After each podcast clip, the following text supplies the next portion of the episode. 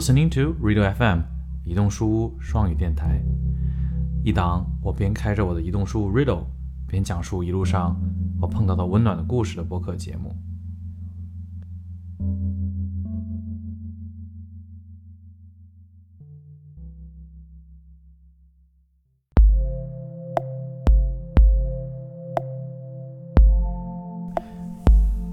Hello, everyone. It's been a really, really long time since I update the show.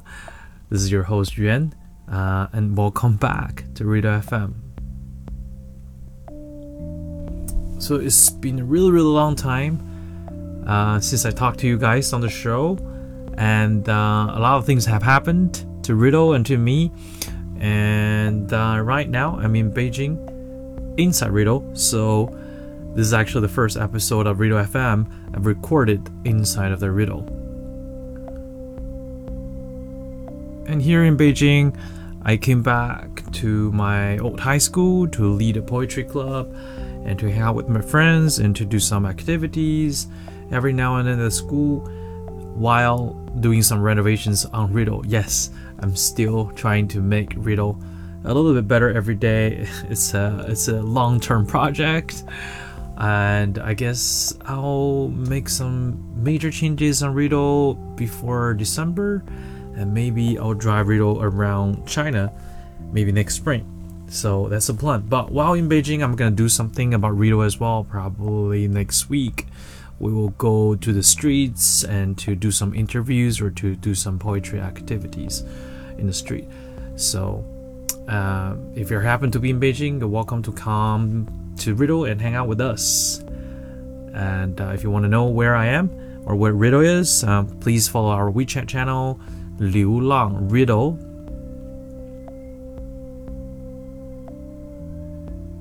听众朋友们，大家好！很长时间没有和大家在 Riddle FM 见面了，我是你们的主持人袁。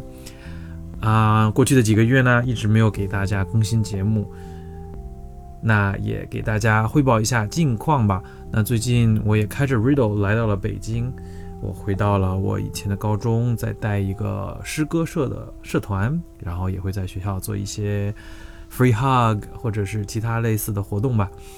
所以我和 Riddle 应该在冬天之前都会在北京待着。Riddle 呢还在有一些小的工程，我也在去做，所以它还没有完全的建好。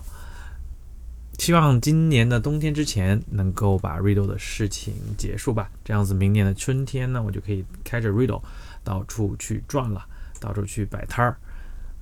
但是在北京呢，我们也会做一些活动，所以如果你恰好在北京的话，你也可以关注我们的公众号“流浪 Riddle”，来去查看 Riddle 的近况，或者是了解我们会在哪里摆摊儿、做活动之类的。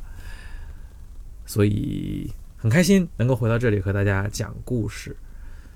So today's riddle story is brought by my friend Vashti. Vashti is a Malaysian girl.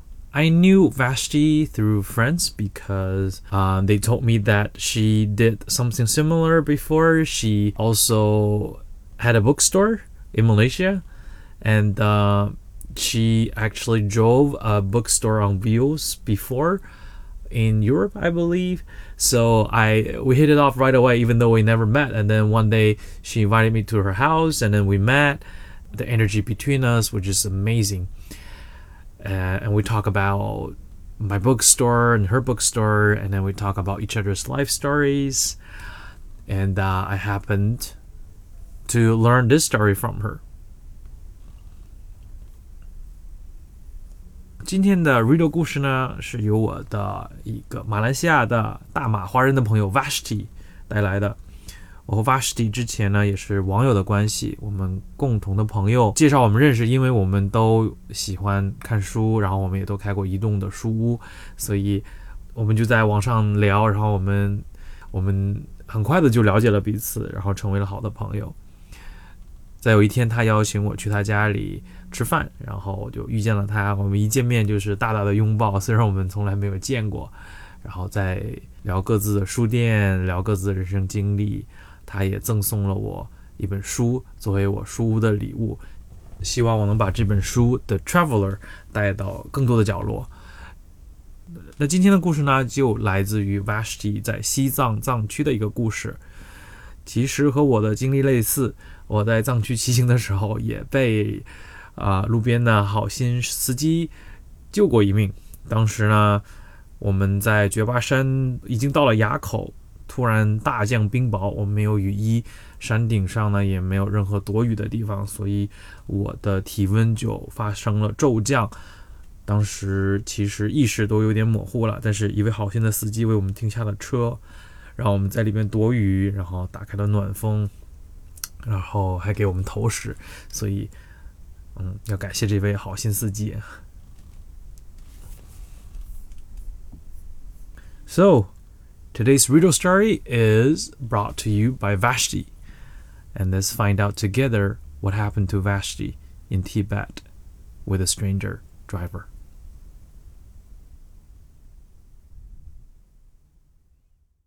Hello, this is Vashti, and all my peeps call me Basis. The reason why I write this nickname are number one, I laugh loudly, number two, I eat a lot. I know Yuan through our common friend Ellen. She say you both try your own bookstore, me in the past tense, and somehow you happen to deem this as extremely romantic. Well, we hit it off right away. This fellow is also spreading postcard here and there, and I've already received one. This time he asked me, Write something for me, will ya? I'll pay you with another postcard. And there was a cheap bribe to get me on the hook. Then such a memorial was penned down. It was early autumn in 2016 and I was working in Beijing. I had invited my folks to Chengdu from Malaysia. Our goal is to realize my old man's Tibetan dream. Devoting his life as a clergy, he yearned for all religious holy lands, and Tibet was one of them. Other than altitude sickness and little spots among us, it was a visual spectacle and spiritual shock for this eight day trip. The story of the strangers happened in the Everest Base Camp. On a minibus with our fellow travelers, we jacked forward through the roots in the mountain. Soon the shape of Mount Everest, hidden behind small other mountains, came to our sight. It was around 3 p.m. and Everest was surrounded by thick clouds. After getting to the base camp, we walk about around the camp and then head back to our hostel. Mount Everest was still being shy among all the clouds. Refusing to be bombed out by his shyness and knowing it was only three kilometers from my current location to the camp, I asked our guide to let me stay until the cloud vanished. Our guide was pretty worried about things I should be warned about, left with one comment. I understand how you feel. She then led my folks and the rest of the gang to the bus, returning to our hostel. I set out my tripod and sat down in the cozy spot, my arms warmed by my thermos bottle and my eyes fixed on Mount Everest. Two hours passed and the sky darkened. Yet, five minutes prior to the complete darkness, the clouds suddenly disappeared showing the true colors of Mount Everest. A beam of golden sunshine scattered across the camp. Five minutes later, sun set behind the mountain, so evening started.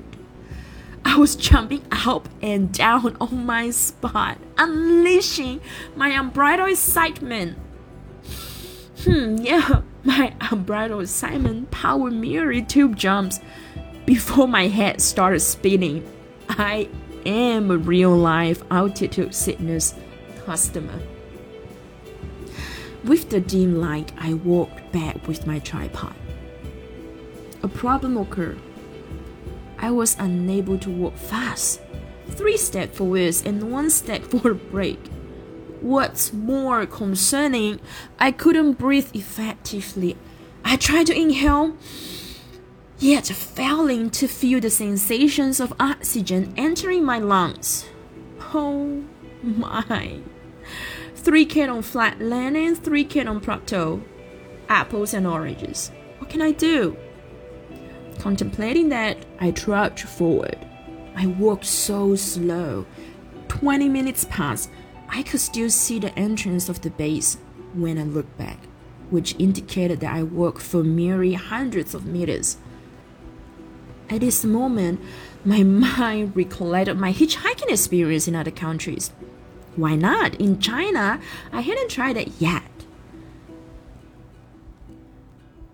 Shush! A car flew by. I saw my arms to get its attention. It's okay. Only car number one. Shush! Another one.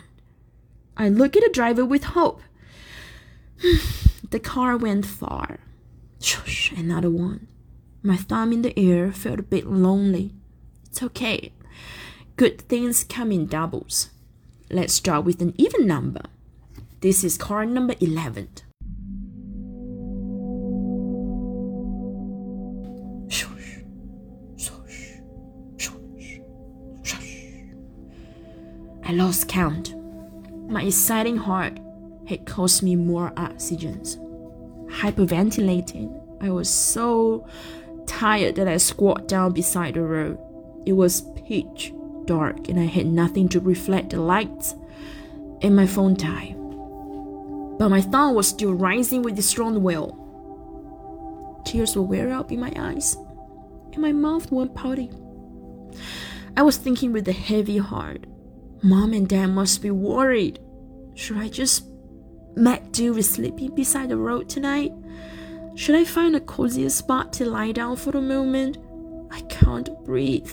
It's too much. What? What's up with the shed? I turned my head and saw a whale. I looked up, and the driver with the suntan skin and white teeth stared. Oi, you alright? Where to? Come, hop on. I just hitchhike.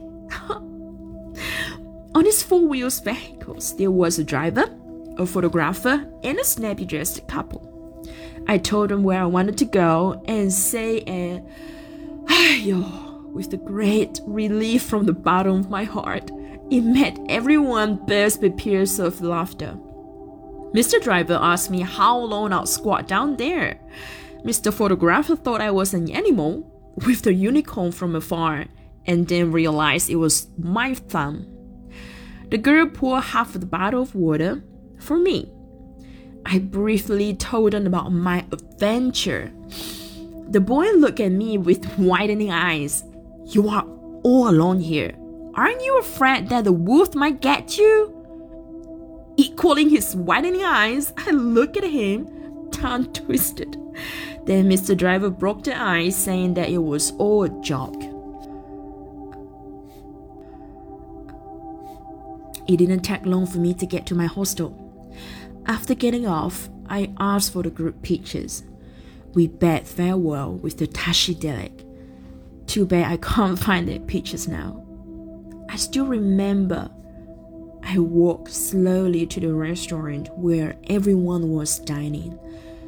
With hot tea in my hands, I said to my mom, Dad, and everyone, I think the spirits in the mountains took good care of me today.